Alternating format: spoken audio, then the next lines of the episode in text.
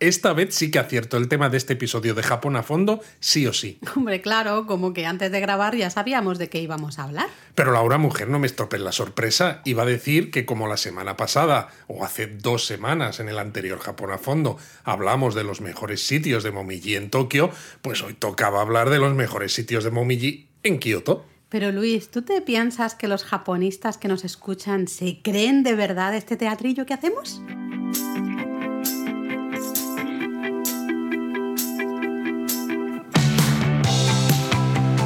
Bienvenidos a Japón a Fondo, El podcast sobre Japón de la mano de japonismo. patrocinado por Lexus. Experience Amazing. Bueno, no sé si en esta ya tercera temporada todavía hay gente que se cree el teatrillo, no lo sé. A lo mejor sí, y aquí ahora hemos Al hecho- menos, al menos yo no sueno tan idiota como al principio. hemos ido aprendiendo, ¿no? Pero bueno, sí, hoy toca hablar de Momiji en Kioto, porque bueno, ya hicimos un episodio del Momiji así en general, en otro episodio, yo creo que fue en la temporada 2, si no recuerdo mal. Diría que sí. Y luego, como tú decías, ¿no? En el anterior Japón a fondo, pues nos centramos en Tokio. Así que hoy tenemos que hablar sí o sí de, de Kioto. Eso sí, hay que volver a decir, aunque ya lo dijimos hace dos semanas, que es eso, el Momiji es uno de los grandes atractivos de viajar a Japón en otoño, porque hay un caleidoscopio de colores. eh, ¡Qué bonito! Rojos, naranjas, amarillos, ¿no? A medida que avanza la estación y a medida también que nos movemos por el país, porque claro, ocurre en diferentes momentos a lo largo del otoño. Y es que es maravilloso. Simplemente es uno de esos, de esos espectáculos naturales que no puedes dejar de mirar, de fotografiar, de sentirte casi uno con la naturaleza. Oye, oye, estás muy poético hoy, ¿no, Luis? La verdad es que mucha gente nos pregunta, ¿qué preferís? eh, ¿Cerezos en flor o momiji? Y yo Esto es como digo, decir, esto es como... papá o mamá, ¿no? ¿Quieres, ¿Quieres más a papá o a mamá? Eh, Es que es eso, ¿por qué elegir? Si se puede, pues mejor ver la- los dos fenómenos de la naturaleza pues, en dos viajes diferentes. ¿Por qué? ¿Por qué no? ¿Por qué tenemos que escoger? Además, a ver, son mm, cosas bastante diferentes y cada una muy bonita por, bueno, por sí misma. La floración de los cerezos, de verdad que cuando estás en Japón alucinas con la floración de los cerezos. Vas a hacer como en el otro episodio en el que te pones a hablar de otras cosas antes de hablar del momiji. Sí, gracias Luis. ¿Puedo seguir? Efectivamente. De acuerdo. Pues eso, eh, la floración de los cerezos es preciosa. De verdad, no tiene nada que ver con a lo mejor la floración de los almendros, ¿no? Que hay por aquí en, en España. Pero es que luego el momiji es una pasada y es lo que tú dices, es que es un. Me ha gustado lo del caleidoscopio de colores, ¿no? Caleidoscopio de amarillos, naranjas, rojos, marrones. Y lo bueno es que lo vamos a ver por absolutamente todas partes. O sea, es que mm, tomas el tren y paisajes que te vas a encontrar, que vas a ver desde el tren, montañas, van a estar con esos colores, ¿no? Eh, ciertos jardines japoneses están increíbles en esta época del año y de hecho muchos se iluminan por la noche justamente para que los disfrutemos. Es decir, es un momento Bueno, es que ideal. además Japón es un país con mucho, mucho árbol, mucho bosque, eh, ¿no? Es muy montañoso y evidentemente quitando algunas montañas como el Monte Fuji, más eh, muy altas, muy grandes y muy eh, Volcánicas. volcánicas, ¿no? En la parte superior, pues evidentemente es solo roca y ya está, pero incluso eh, muchas de esas montañas en las partes bajas están cubiertas totalmente de bosques, bosques, de bosques. eh, por todas partes. Entonces es que es muy fácil ver Momiji absolutamente por todos los sitios. No hace falta a veces ir, ya lo decíamos cuando hablábamos de Tokio, ¿no? O cuando hablábamos de los cerezos en flor. Están por todas partes de una manera en la que no hace falta ir a sitios específicos para encontrártelo eh, en tu viaje por Japón. Evidentemente, hay algunos lugares que tienen una acumulación tal de árboles que son preciosos en Momiji, como el arce japonés, el gingo y otros, que dices, aquí hay que ir sí o sí, ¿no? Porque lo vas a disfrutar mucho más, pero se van a encontrar por todas partes. Y a eso vamos justamente en este episodio. De la misma manera que la semana pasada, bueno, hace dos semanas, en el último Japón a fondo, os decíamos que en la web tenemos itinerarios para ver el Momiji y combinamos lugares que están especialmente bonitos en Momiji con otros lugares de interés turístico, eh, en Kioto sucede exactamente lo mismo. También tenemos esos itinerarios. Lo que pasa es que eh, para el formato podcast, pues nos hemos decantado de nuevo otra vez para simplemente comentaros los, esos lugares destacados, ¿no? Y es como tú decías, Luis, podemos ver Momiji, tú vas paseando desde el propio tren, vas a ver esos Te ha dado hoy con el tren, ¿eh? Mira que el de los trenes soy yo. Pero para que veas tu influencia, para que veas. Bueno, es que son muchos años juntos. Exactamente. Em, pero, oye, pues um, coged papel y boli porque o lápiz, ¿qué dices tú? Tú dices lápiz, ¿no? Yo digo lápiz. Vale, pues coged papel y lápiz porque os vamos a dar un montón de ideas de lugares que están especialmente bonitos en Momiji. En otras épocas del año también merece la pena visitarlos, pero en Momiji tienen algo especial, ¿no? Todavía están más bonitos. ¿Te parece si empezamos por un poco la zona de Higashiyama al este de Kioto? Fíjate, Laura, el día que me preguntes esto, que lo haces en todos los episodios, y te diga, no me parece. Bueno, entonces te diría, bueno, si quieres podemos hablar, pues bueno, de no, sé, algún otro lugar, por ejemplo, Empecemos por Higashiyama. ¿Quieres irte al oeste? Como tú quieras. No, no, vamos a empezar por Higashiyama, que ah, me parece... has visto, tengo, tengo recursos, puedo contestarte sin ningún tipo de problema, Luis. Bueno, pues nos vamos a Higashiyama. Hay un montón de cosas que ver y hacer en Higashiyama. Yo creo que es uno de los lugares más populares, ¿no? En Kioto en general, me refiero. Eh, tenemos en japonismo, de hecho, varios itinerarios también por la zona norte, Higashiyama, por la zona sur. Itinerarios a pie para descubrir Kioto de una manera, pues bueno, pues eso, hacer un paseo en un día. Eso es. Eh, pero hoy vamos a destacar lugares concretos. Y el primero que tenemos que destacar es el templo Tofukuji. El templo Tofukuji es uno de los lugares más conocidos que no es el templo del tofu. Madre mía. Yo ahora qué digo, Luis. Me quedo callada, esto es un podcast, no puedo quedarme callada. No puedes quedarte callada. Bueno, pues el templo Tofukuji, que para Luis es el templo del tofu o no. No, hombre, no. Ah, no sé, lo has dicho tú. Es especialmente bonito en Momiji. Eh, tiene una belleza de hojas ¿no? de, de, otoño. Tiene una belleza sin par, ¿eh? ¿eh? Precioso, no, ahora en serio. Es precioso. Además, tiene una de las puertas de estilo zen más antiguas de todo Japón, su puerta Sammon, ¿no?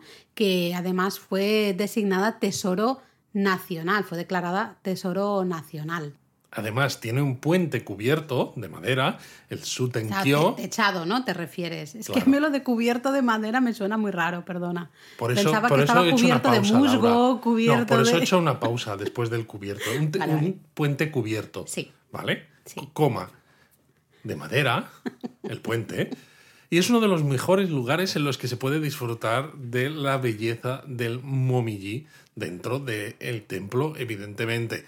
En todo el templo, ¿no? Ya hemos dicho que es uno de esos lugares favoritos en, en Kioto, pero es que claro, este puente, ¿no? Es uno de esos... Súper bonito, de, ¿eh? esos lugares espectacularmente bellos del, del templo, pues aquí mejor que mejor en este sitio. Además, quedan muy pocos eh, puentes de estos techados, ¿no? Cubiertos de, madera en, jardines tradicionales, ¿no? No son tan habituales.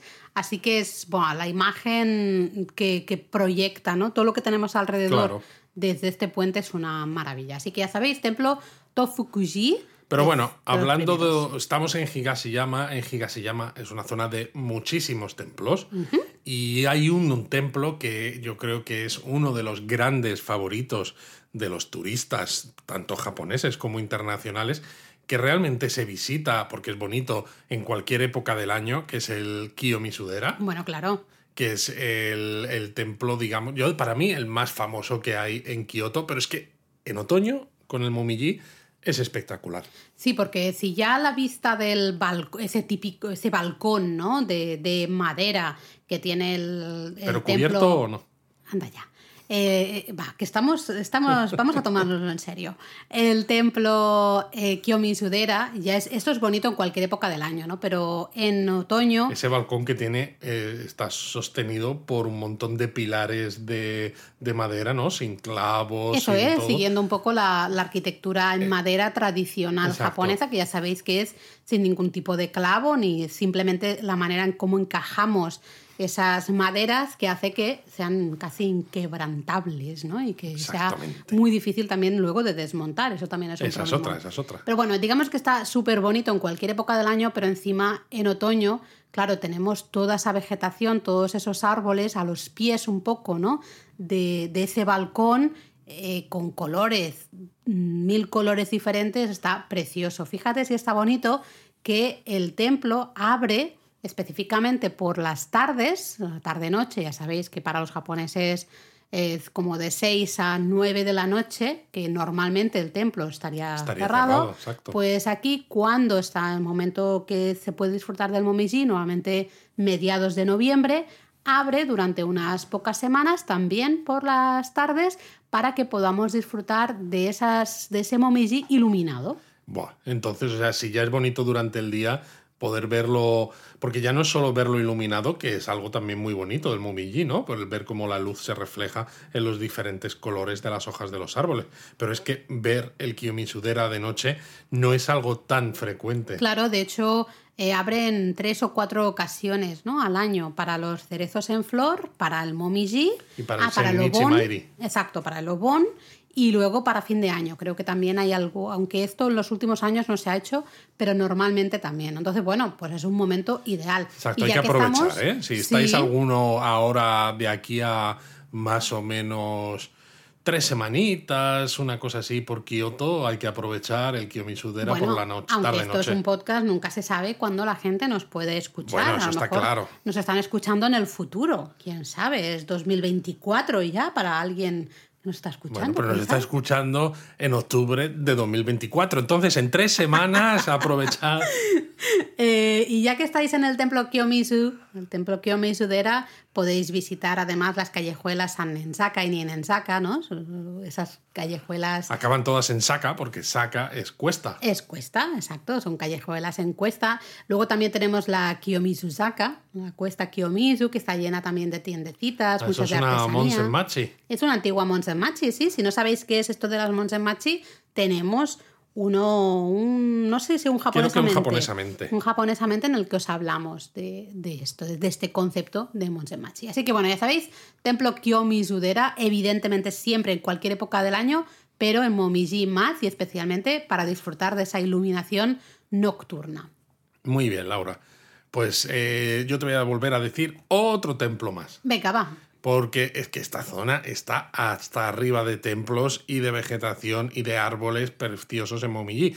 Y este tercero de esta zona es el templo Kodaiji, que tiene dos es- jardines que son una verdadera maravilla. El primero es un típico jardín zen de estos de roca, que además se ilumina por las noches cuando hay Momiji y el, bueno, o sea, es que la estampa es espectacular. Bueno, porque claro, tenemos esa arena blanca, ¿no? Rastrillada, Claro. eh, que choca directamente los colores con lo- la vegetación que tiene en su entorno, ¿no? Y en cómo esos árboles y esos arbustos van cambiando de color. Pero luego también el otro jardín es un jardín típico con un estanque central, tiene varios pinos japoneses, varios arces, pequeños montículos, típico jardín un poco de paseo, digamos, que está precioso en, en otoño. Y creo que los reflejos ¿no? que hay del Momiji sobre el estanque central de este segundo jardín son probablemente una de las vistas más fotografiadas de la ciudad en otoño.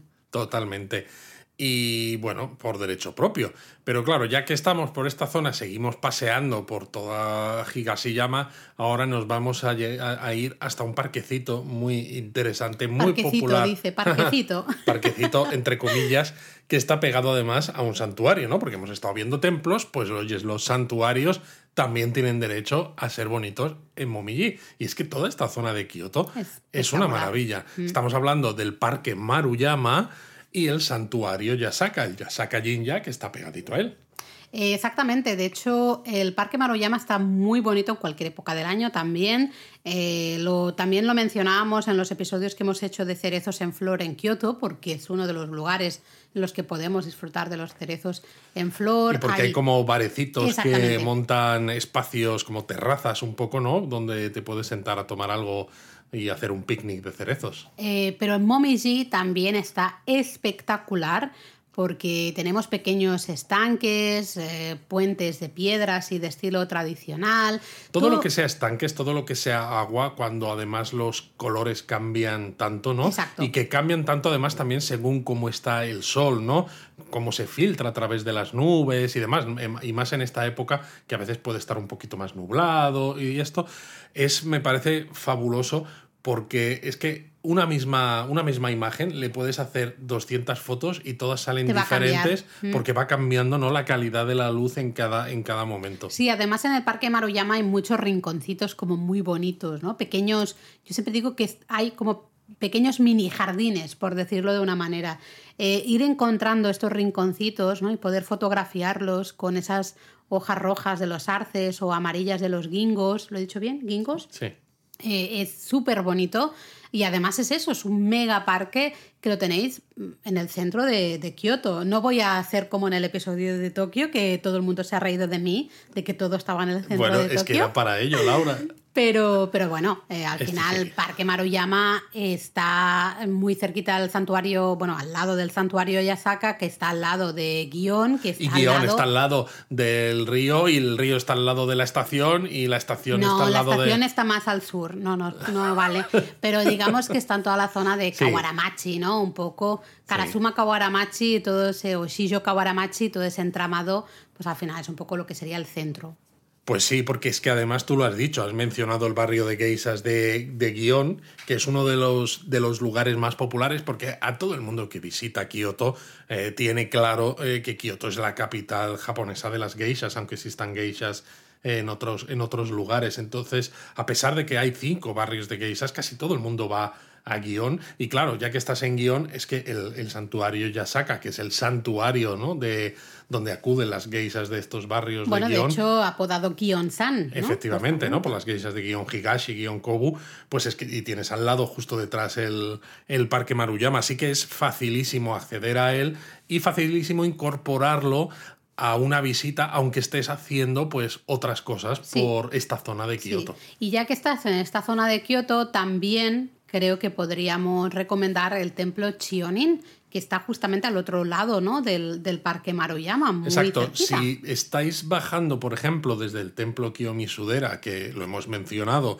estáis bajando por esas cuestas que hemos dicho, ¿no? Esas Saka, eh, llegáis a la zona del Parque Maruyama y el santuario Yasaka, pues si seguís caminando, pues llegaríais al templo Chionin. El templo Chionin, de nuevo, ya es espectacular. Esa gran puerta de entrada al templo Chionin es una auténtica maravilla. Los eh, ciento y pico creo que tiene salones, ¿no? edificaciones de todo el complejo. Es una auténtica barbaridad. Pero es que si encima vais en, en otoño, podéis disfrutar, como está justo en las laderas de la montaña de, de Higashiyama, podéis disfrutar un montón de, ese, de esas hojas, ¿no? Del otoño, de los colores del otoño japonés. Claro, pero es que además, durante todo el mes de noviembre, tiene iluminaciones nocturnas precisamente Exacto. para aprovechar este momiji, que duran desde las cinco y media de la tarde hasta las nueve y media de la noche.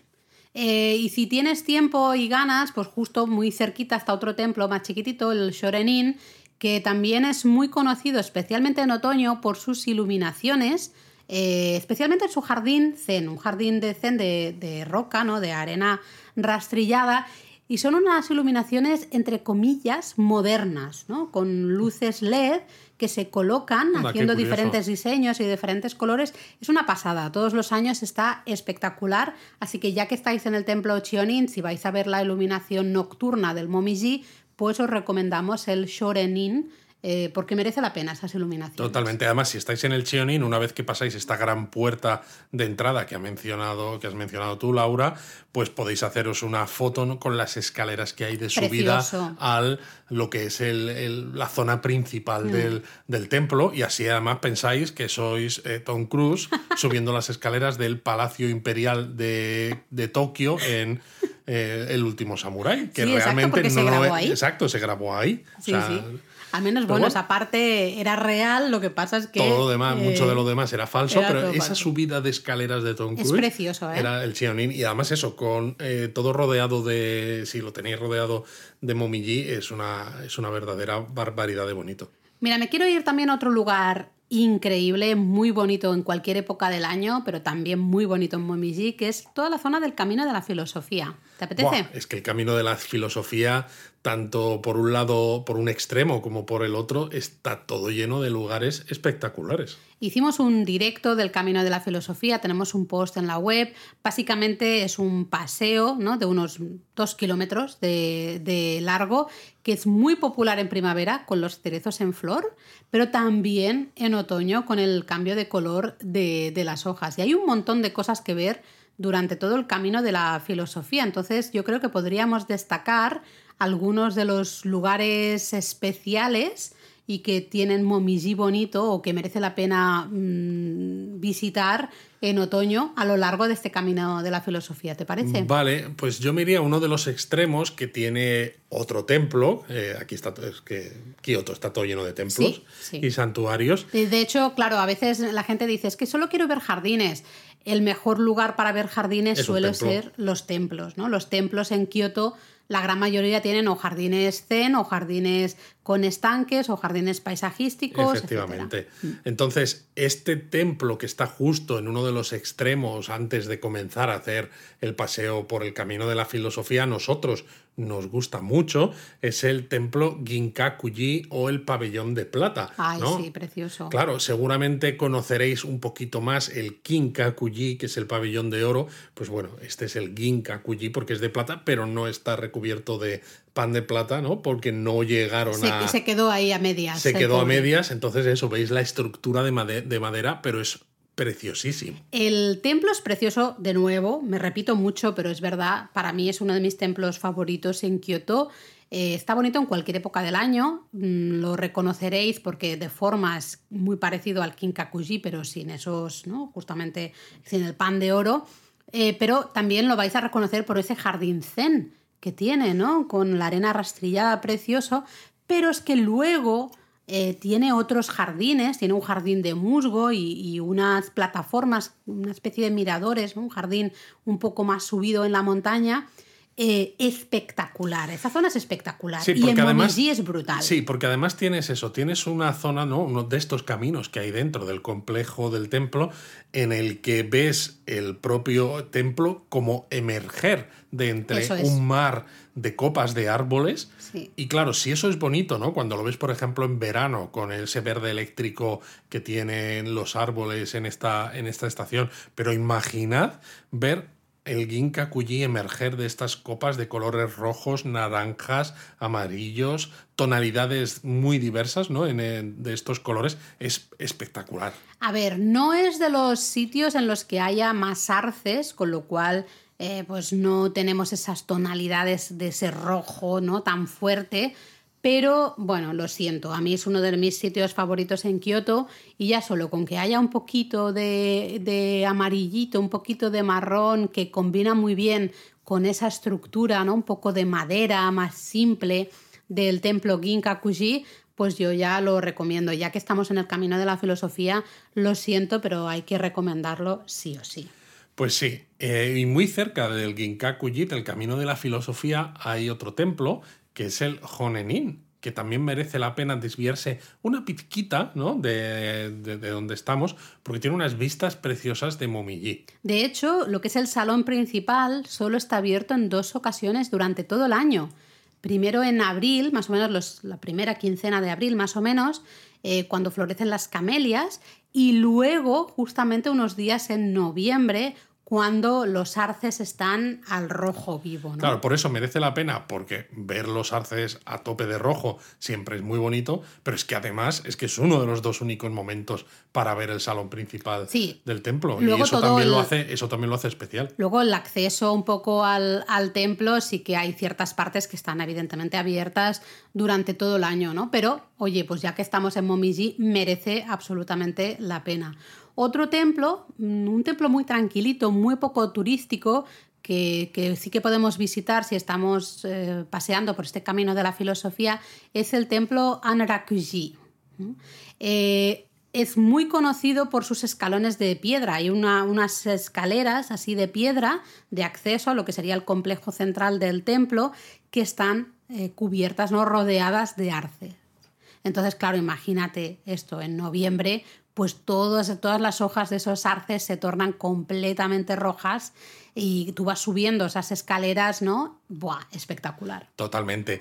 Pero para espectacular hay dos templos que estarían al final. Una vez Mm. que hemos terminado de hacer este camino de la filosofía, una vez que llegamos al final, nosotros lo que os recomendamos no es pues bueno, pues poneros a callejear, ¿no? Por Kioto e iros y ya está, sino decir, bueno, hemos llegado al final, ¿no? Hemos empezado en el Ginkakuji, pues hay dos templos que no os podéis perder de nuevo. No os lo- nosotros os recomendamos que no os los perdáis en ningún momento del año cuando estéis haciendo el camino de la filosofía. Pero si estáis en otoño, en época de Momiji, mucho menos, porque son sí. muy bonitos. El primero es el templo Eikando y el segundo es el templo Nansenji. Eso es.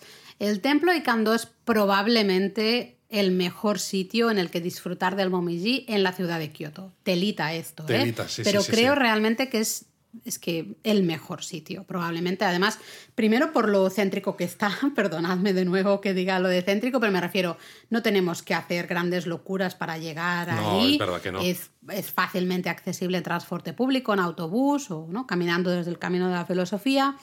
Eh, y además es que es de verdad. De hecho, hay mucha, mucha gente lo llama el Eikando de las hojas de otoño. ¿no? Ese es un poco el, el apodo, ¿no? el nombre popular que tiene el templo en japonés. Es que además el templo tiene un montón de edificios que son muy bonitos de por sí.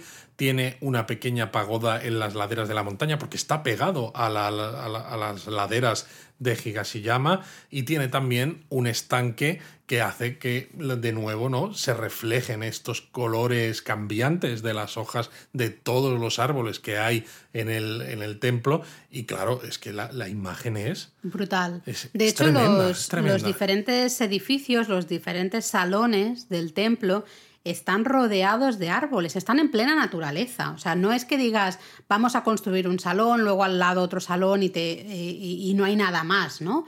No, no, aquí es, está la naturaleza y entonces construimos un salón y entre árboles te aparece otro salón, entre árboles hay unas escaleras de madera que suben hasta el mirador, ¿no? La pagoda de la cima.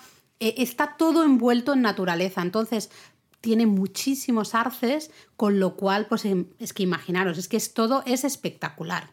¿no? Y ya solo ese nombre popular de Leikando de las hojas de otoño eh, en japonés ya nos dice que aquí viene algo bueno. ¿no? Y es, Sí, sí, para mí es eso, es de, de entre todos los sitios céntricos a los que se accede con facilidad, es sin duda el mejor. Luego tenéis otro, ¿no? Decíamos, el Nansenji, que está, sería el siguiente que veríamos, ¿no? Si hemos empezado por el Ginkakuji y terminamos por el Eikando y el Nansenji. Otro lugar que, que también es, espectacular, ¿eh? también es muy bonito, es Sí. verdad.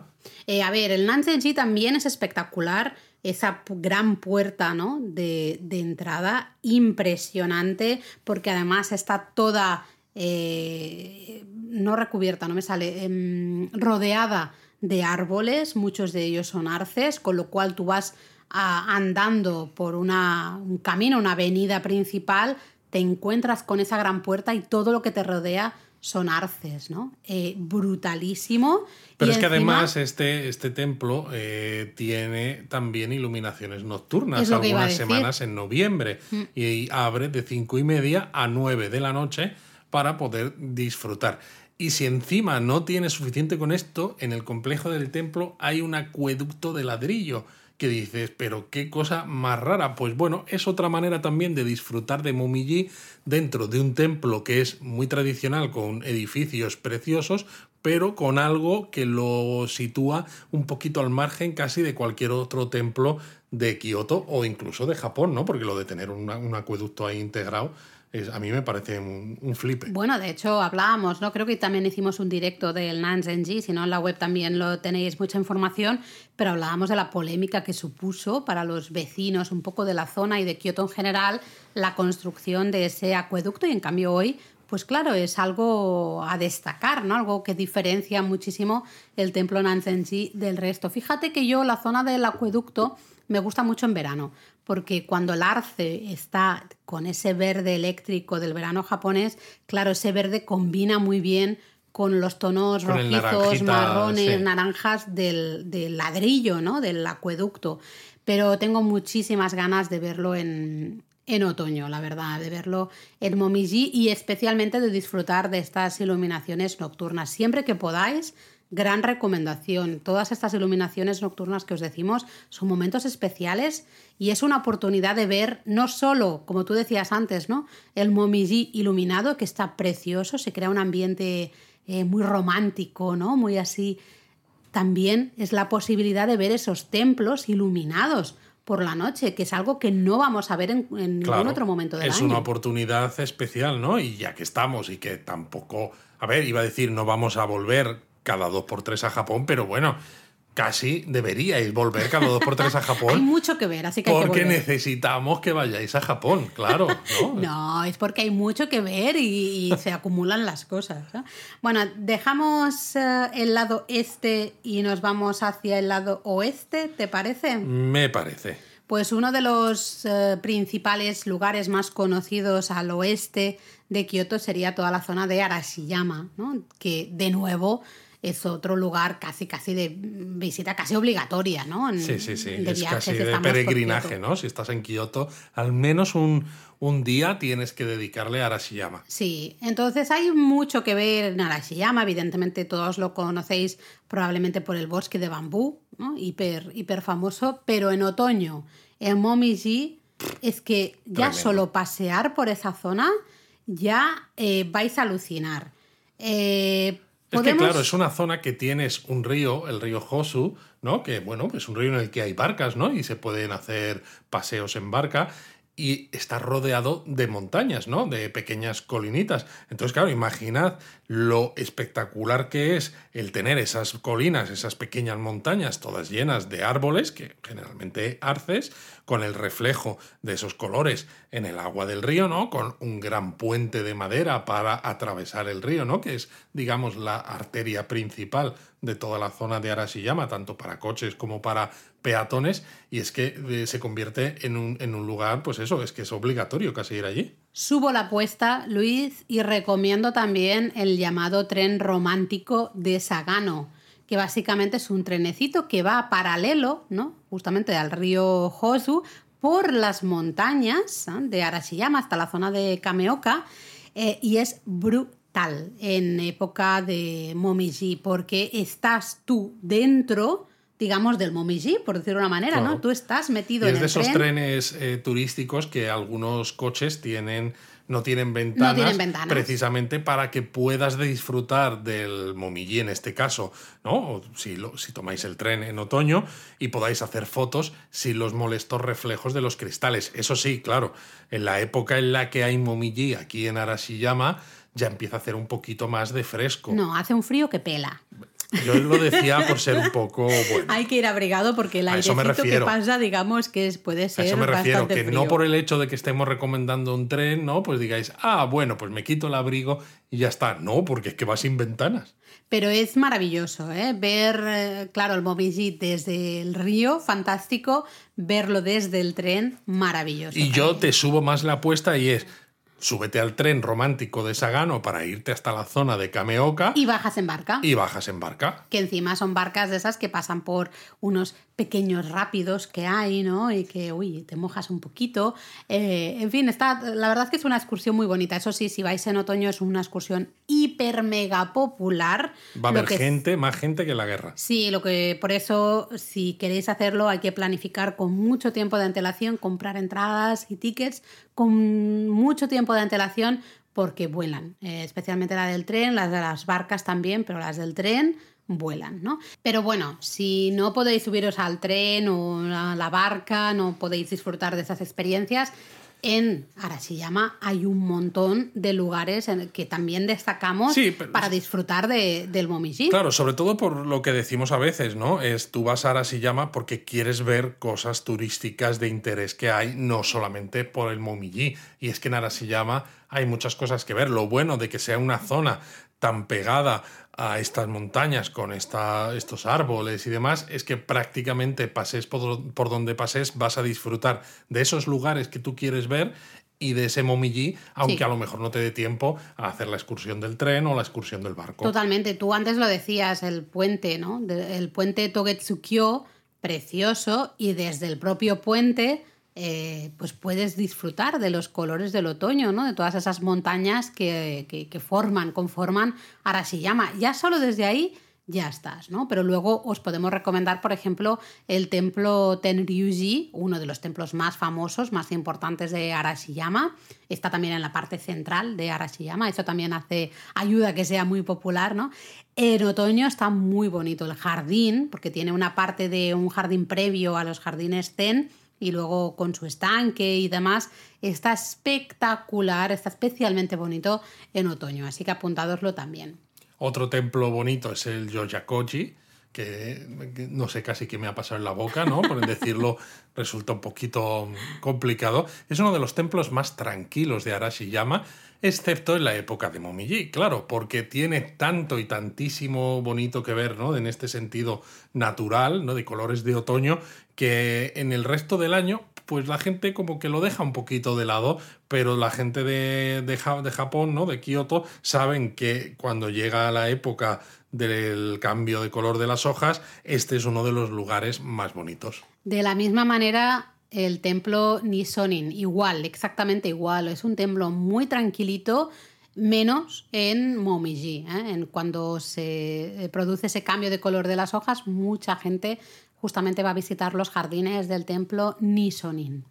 Y hay uno que es muy curioso, que es el templo Enerian, que tiene la particularidad de que solo abre durante los primeros días de noviembre. Anda. Entonces, claro, es, es, es interesante, de nuevo, como decíamos antes, porque ves el, el momillí en el, dentro del complejo del templo, pero es que si no, es que no ves el templo. Si Bueno, no lo es ves en Momiji, no lo ves. Fíjate lo bonito que tiene que ser, porque yo este no lo conozco, pero lo bonito que tiene que ser el Momiji en este templo, que eh, se ven casi, entre comillas, obligados a abrirlo para que la gente disfrute al gente- menos del Momiji, ¿no? Totalmente. Y también hay otro lugar muy bonito que es el templo Gyoji, eh, que es, es especialmente bonito porque está recubierto, claro, de musgo verde, que dices, vale, pero el musgo no, eh, no tiene colores de momiji. Ya, pero hay una foto muy bonita que es cuando caen las hojas del arce especialmente, ¿no? Hay un color rojizo sobre ese verde del Ah, musgo. Ahora entiendo. Súper bonito, así que también. Y ya que estamos en Arashiyama, ya sabéis, una cosa que a ti, Luis, te gusta mucho. Sí, una cosa que a mí me gusta mucho, pues son los trenes, los tranvías, bueno, todo tipo de transporte ferroviario y es que en Arashiyama tenemos el tranvía Randen, que va hacia, bueno, tiene dos líneas y en una de ellas, la principal, pues eh, podemos ir desde la zona de Arashiyama hasta Kitanotenmangu, que Sí, es un santuario fabuloso, que además es el santuario central de otro de los barrios de geishas de Kioto, Kamishichiken, y que nos encanta y que de nuevo, encima, es recomendable en época de Momiji. Sí, los jardines del santuario están preciosos, especialmente en dos momentos del año, ¿no? En febrero, con la floración de los ciruelos, y ahí hay aperturas especiales y se hace una ceremonia del, del té con maicos y geishas del santuario, del, perdón, del barrio de geishas cercano, y también en noviembre, porque de hecho tiene un jardín, el jardín se llama Momiji-en, es O sea, decir, el nombre ya lo dice todo. Claro, el jardín del Momiji, ¿no? El jardín de, de- de los arces, eh, que abre durante todo el día, hasta por la tarde-noche, digamos, lo podemos ver iluminado cuando va atardeciendo. Buah, espectacular. Sí, además, nosotros, sin haber estado en este momento concreto, hemos visto atardeceres súper bonitos en el Kitanoten Mango. Imagínate en este jardín, cuando encima está todo rodeado de arces. Es que es una, es una barbaridad. Y oye, claro, ya, claro, ya que estamos, podemos ir a Kamishichiken, además, ¿no? Bueno, no es que podamos ir, es que estamos ya allí. ¿no? Debemos ir, O sea, ¿no? en el momento en el que sales del, del santuario por la, eh, la entrada principal, es que te das de bruces con el barrio con el barrio de geisas, lo que también es un añadido extra, porque claro, es un barrio de geisas no tan famoso como guion del que hemos hablado antes, pero precisamente por eso es mucho más tranquilo. Otro lugar interesante, relativamente cerca, relativamente entre comillas, ¿eh? pero más o menos por la zona. En el centro también. Exactamente, todo está en el centro. Es el Palacio Imperial de Kioto, ¿no? la residencia oficial de la familia imperial hasta 1868. No es de los lugares más espectaculares para ver el Momiji, pero lo que son los jardines, los jardines imperiales, eh, es un gran parque que rodea lo que es la estructura del Palacio Imperial, está, es muy bonito, es muy bonito pasear por ahí también en otoño con esos colores aquí y allá. No es de esos jardines donde todos los árboles ¿no? están de colores especiales, está todo súper bonito. No, es un poquito más relajado, pero a mí personalmente me gusta mucho pasear por, por ese parque. Pero fíjate, además, ya que me has hablado de cosas relacionadas con la Casa Imperial, te voy a hablar de otro lugar que es muy, muy bonito, la Villa Imperial Queen. Es una villa imperial del siglo XVII que destaca por edificios de estilo imperial y unos jardines eh, que lucen, bueno, maravillosos en otoños, eh, pero claro, tienen la particularidad que solo se puede acceder con visita guiada.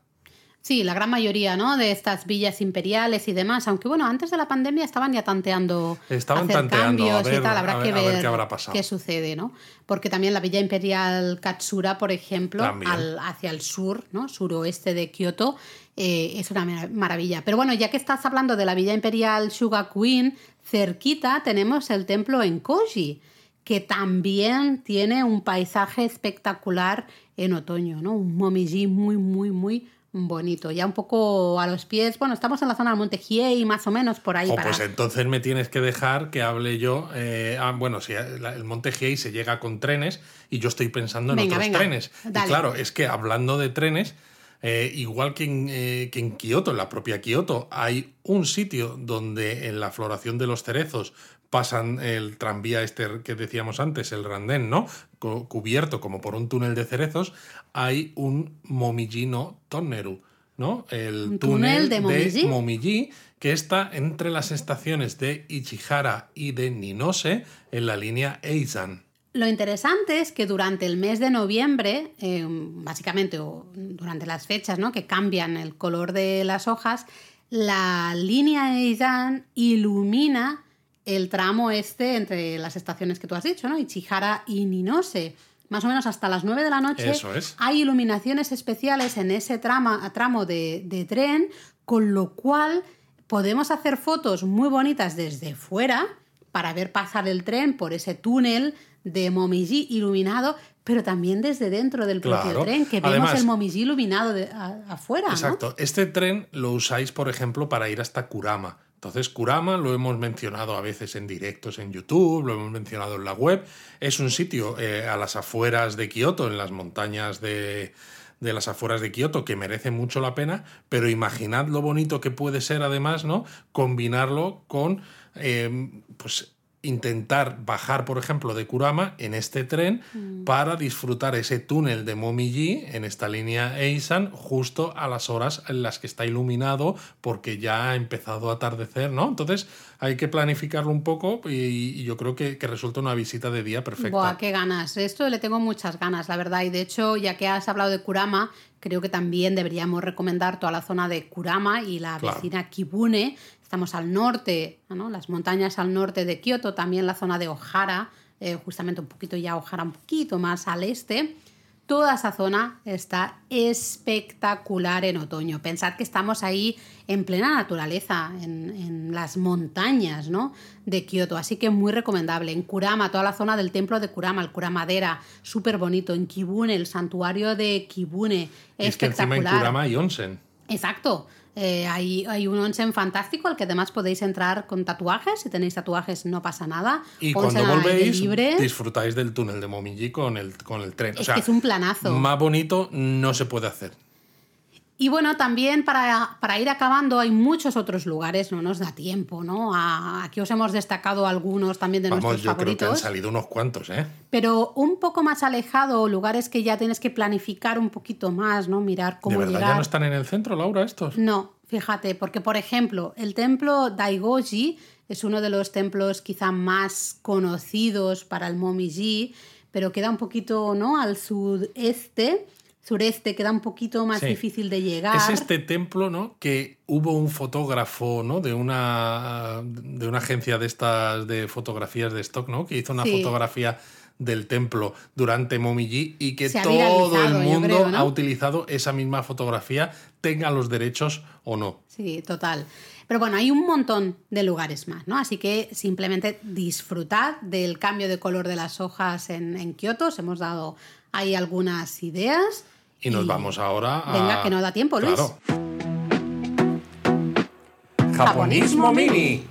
Bueno, pues hoy en el japonismo mini, mira, lo siento, pero vamos a mantener un poco el tema. Hemos hablado de Momiji en Kioto. Madre mía, es la primera vez que hacemos un episodio de Japón a fondo tan metidos en el tema. Sí, porque en, en este japonismo mini quiero hablar un poco de las fechas de Momiji, iba a decirte floración, no, aquí no hay flores, de las fechas de cambio de, De color hoja- de las hojación. hojas. Hojación, hojación, ¿no? Eh, según parece, eh, según leía en la página de la Agencia Meteorológica de Japón, las temperaturas del mes de septiembre fueron más elevadas de lo normal, pero parece ser que las primeras semanas ya de octubre el, el- frío se intensificó, especialmente en la zona norte de Japón, y se prevé, la idea es Vamos, que... que mucho decir, es que ha pasado esto o lo otro, y que piensas, ay Dios mío, ¿qué va a pasar con las fechas de, del cambio de color de las hojas? Pues que se mantenga exactamente Sí. como se había previsto. De momento, las últimas previsiones es que ya están siendo parecidas a las de otros años, ¿no? Entonces, bueno, en el episodio que hablábamos del Momiji ya os contábamos que en la página de la Agencia Meteorológica de Japón hay un montón de recursos eh, por desgracia muchos de ellos en japonés, pero hay muchos que son muy visuales que nos pueden ayudar, especialmente si estáis en Japón y decís, quiero ir a algún sitio, tengo JR Pass, por ejemplo, tengo un día que puedo hacer una excursión donde puedo ir a ver eh, las hojas en su máximo esplendor. ¿no? Y de hecho hay un mapa de localización, algo bastante nuevo que han puesto en la agencia es. meteorológica, que puedes ver, o sea, es un mapa directamente, te, te localiza y te dice cómo están las hojas y te aparecen en colorinchos, ¿no? De verdes a amarillos, a rojizos o ya marrones, Qué marrones preciso oscuros. ha sido tu, tu lenguaje, Laura. Colorinchos. Colorinchos. Bueno, es que son colorinchos. Eh, y va muy bien, porque entonces puedes ver ¿no? a tu alrededor y puedes decir, venga, pues si voy en tren eh, una hora o dos horas a tal sitio, cómo están las hojas en ese sitio. ¿no? De y todas lo ves maneras, en tiempo real. Exacto. Os recomendamos que o bien leáis el post que tenemos en la web sobre el Momiji, en el que explicamos un poco más ¿no? estos recursos que tiene la web de la Agencia Meteorológica de Japón para que los podáis interpretar, o bien que os escuchéis el podcast, el episodio específico de Momiji. Pero para hacer un resumen de 30 segundos o menos, básicamente menos. el Momiji Tokio. tiene un frente perdón. de cambio de color de las hojas, igual que lo había en el caso de los cerezos, Cierto. pero aquí va al revés. Es decir, cuanto más al norte, más pronto empiezan a cambiar las hojas los árboles. Por eso en Hokkaido es el lugar donde antes empezamos a ver hojas de color rojos, amarillos, naranjas, etc. Y a medida que vamos avanzando eh, a lo largo de los meses, pues vamos viendo Momiji pues en otras partes de Japón hacia el sur. De hecho, en Yosankei Onsen, ¿no? que es una de las excursiones que nosotros recomendamos desde Sapporo, porque encima es eso, tiene onsen, ¿no? Es fantástico. Ahí, por ejemplo, el momento más eh, bonito del Momiji está previsto para el 14 de octubre. Bueno, Estaba previsto, pasado, que ya ha pasado, exacto. Y contar que esto no es como los cerezos, que es en plan de, oh, Esto Dios dura mío, más. si llueve y hace viento me quedo sin pétalos de cerezo en dos días. No, esto dura un poquito más, ¿no? Con lo cual, mediados de, de octubre ya tenemos eh, ahí en Yosankei Onsen, en Sapporo, ¿no? Pero fíjate también un poquito, tercera semana de octubre casi, ¿no? Eh, Nico, por ejemplo, que claro, está bastante más abajo, pero como es una zona montañosa, eh, siempre un poquito más fresca que Tokio, Exacto, pues ya caen- los- las finales de octubre de tenemos. Nico. Luego tenemos mediados de noviembre, eh, entre mediados finales de noviembre, tendríamos Tokio, y especialmente zona del monte Takao, eh, recordada el episodio, eh, interesante. Pero por ejemplo, Shirakawa-go, pues nos iríamos a finales de octubre. Curioso esto, ¿eh? Y Kioto, por ejemplo, ¿qué fecha lo tendríamos? Kioto estamos a finales de noviembre. Sí, hacer so- alrededor del 26 de noviembre es el momento top, pero bueno, lo que decimos, ¿no? Esto dura un poquito más, tanto Sí, antes como da después. un poco más de flexibilidad. Pero es eso, es que prácticamente te metes en diciembre ya, Sí. eh, a pesar de que normalmente, ¿no? En diciembre siempre lo pensábamos como casi mes de las iluminaciones navideñas más que el mes de poder ver Momiji. De hecho, también a finales de noviembre eh, se da el cambio de color de las hojas en Miyajima. Miyajima, por ejemplo, tiene un parque. ¿eh? Eh, mu- Momiji Dani. exacto, Momiji, el Valle de los Momiji. del Momiji de los Arces, un lugar espectacular, pues finales de noviembre y hasta a lo mejor principios de diciembre, depende del clima, podéis ver ahí el Momiji en, en Miyajima. Y a finales ya también de noviembre sería Fukuoka, toda la zona de Kyushu, iríamos Pero bueno, teniendo en cuenta que estamos haciendo episodios de Japón a fondo de Momiji, mejores sitios para ver Momiji en Tokio y en Kioto, si os planteáis un viaje a Japón de aquí más o menos a un par de semanitas o tres, ¿no? Para llegar a Tokio el 18 o así de noviembre y estar en Kioto hasta pues el 1 de diciembre, lo vais a disfrutar. Sí, yo creo que más o menos es eso, ¿no? La segunda quincena de noviembre. La segunda quincena. O la última semana de noviembre y la primera de diciembre, más o menos por esos. Por esas fechas. Ahí estamos bien. Pero bueno, eh, sí que antes de acabar con la palabra japonesa, me gustaría leerte algún, bueno, más que leerte, comentar, ¿no? Uno de estos justamente comentarios de los oyentes. Y es que a mucha gente le ha gustado muchísimo nuestro último japonesamente, en el que hablábamos del washlet. Ya sabía yo que esto de hablar de retretes con bidet, con chorritos, con botones y con estas historias a la gente le iba a resultar curioso. Sí, y lo más divertido es que muchos han compartido sus experiencias con la primera vez que probaban un chorrito, ¿no? Digamos. O eh, creo que era Miguel que comentaba, decía, yo una de las primeras fotos que hice fue de un washlet, ¿no? Del baño en el aeropuerto de Narita, nada más llegar. Es que un chorrito bien apuntado es una gozada. Pero eso sí. La, frase para la posteridad. La frase para la posteridad. Pero hay que decir algo que no dijimos en el episodio de japonesamente del washlet, y es que no hay que hacer el mamonaku ¿eh? de vamos a probar cómo funciona esto del chorrito porque lo quiero ver y le quiero hacer un vídeo o una foto. Porque si le das al botón y tú no estás sentado, se va a llenar todo de agua cuando salga la varilla. que no se eh, inicia el chorrito si no nota que estás sentado. Pero claro, si te levantas rápido, ¿no? Para hacer un poco la, gracia, para ver qué pasa con el chorrito y ya está funcionando el chorrito, sí que el chorrito va a seguir funcionando. Es que parece que no, pero claro, es un chorrito de agua un poco ahí a presión y, eso sale y, deja el baño hecho un Cristo. Pero bueno, para ir acabando, Luis, eh, vamos a la palabra y hoy Mira, hoy estamos, estamos formato Momiji, el japonismo mini ha sido sobre el Momiji, todo Momiji. Pues yo es un episodio rojo, naranja y amarillo. un caleidoscopio, ¿no? Has dicho tú. Claro. Eh, pues ya está, de, colores. Pues ahí está. Y hablamos de Momiji Gari. Oh, ¿y esto qué significa, Laura? Cuéntamelo. Pues es la expresión comúnmente usada en Japón para el hecho de ir a ver Momiji, ¿no? Ir a un templo destacado, un santuario destacado, un jardín destacado, una montaña destacado, un lugar concreto con el único objetivo de disfrutar de ese cambio de color de las hojas de otoño. O sea, el hecho de que tengan un término que menciona el, ir a ver este tipo de, de, cosas ya demuestra hasta qué punto es popular y está enraizado en la sociedad japonesa, porque claro, el término kari, ¿no? En, este, en esta palabra dime, leído gari, Madre mía, madre mía, ya sabía yo que alguna me iba a liar de esto. Pues significa literalmente caza. ¿Eh? ¿Quieres que te haga eso? ¿Quieres que te cace? Exacto, el cari significa cazar, ¿no? Viene de cazar.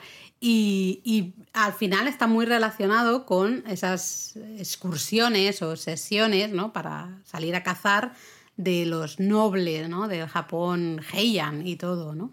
Em, y es un poco el cazar ahora mismo, cazar hojas de otoño. Momijigari es el hecho de ir a cazar hojas, ¿no?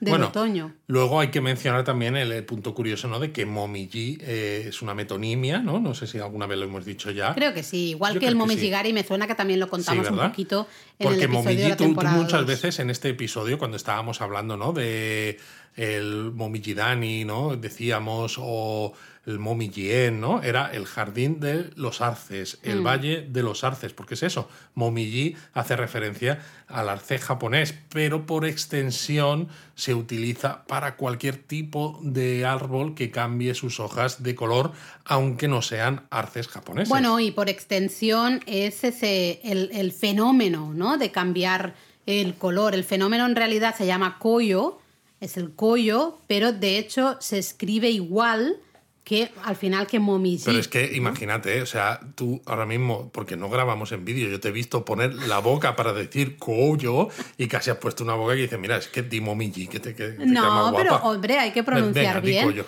Eh, y ahora que estoy aprendiendo coreano, esto es súper importante, lo de poner caras para, para decirlo. Koyo. ¿Qué? Lo digo normal. Bueno, pues eso. Así que bueno, Momijigari es eh, ir a la caza de los colores del otoño. Así que ya sabéis, si queréis buscar eh, o invitar a alguien a ir a ver Momiji con vosotros, pues siempre le podéis decir, vamos de Momijigari, vamos a eh, cazar arces.